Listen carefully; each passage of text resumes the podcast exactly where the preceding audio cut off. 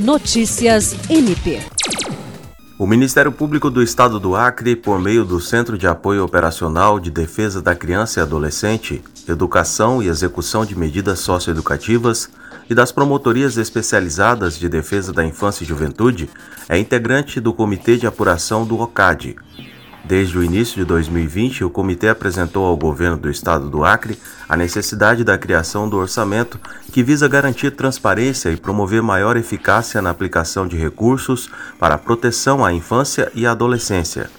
A inovação no projeto de lei orçamentária para o ano de 2022 é uma importante estratégia em relação ao orçamento reservado a crianças e adolescentes por cada secretaria apresentado por meio de lei estadual número 3762, de 19 de julho de 2021, institui uma nova condição a ser observada na elaboração da peça orçamentária.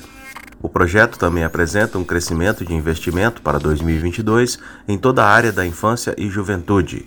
Para os promotores de justiça do MPAC, o OCAD é um instrumento de suma importância para o presente e o futuro do Estado do Acre. William Crespo para a Agência de Notícias do Ministério Público do Estado do Acre.